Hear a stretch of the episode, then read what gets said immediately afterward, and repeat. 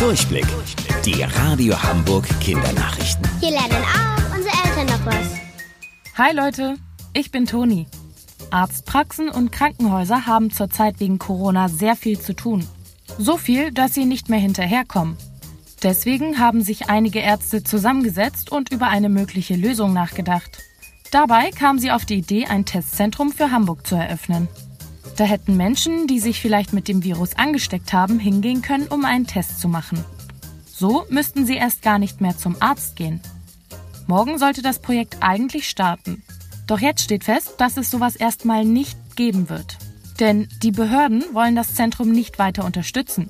Sie sind der Meinung, dass die Ärzte in Hamburg alle notwendigen Tests alleine durchführen können und keine Hilfe brauchen. Die letzten Tage war das Wetter noch schön. Doch seit gestern haben wir statt Sonnenschein einen grauen Himmel und Schneeflocken. Wenn sich das Wetter so plötzlich ändert, haben viele Leute Kopfschmerzen. Aber warum bekommen wir die überhaupt? Auslöser gibt es viele. Zum Beispiel Lärm, schlechte Luft oder wenn ihr zu wenig getrunken habt.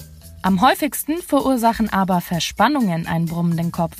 Wenn ihr über eine längere Zeit in einer bestimmten Position seid und euch kaum bewegt, verhärten sich die Muskeln. Zum Beispiel, wenn ihr in der Schule immer wieder nach unten in euer Heft schaut. Wenn ihr dann nach einiger Zeit nach oben guckt, tut der weh. Es passiert aber auch, dass ihr dabei einen Nerv einklemmt. Der kann dann nicht mehr auf seinen eigentlichen Platz. Das verursacht Schmerzen bei euch.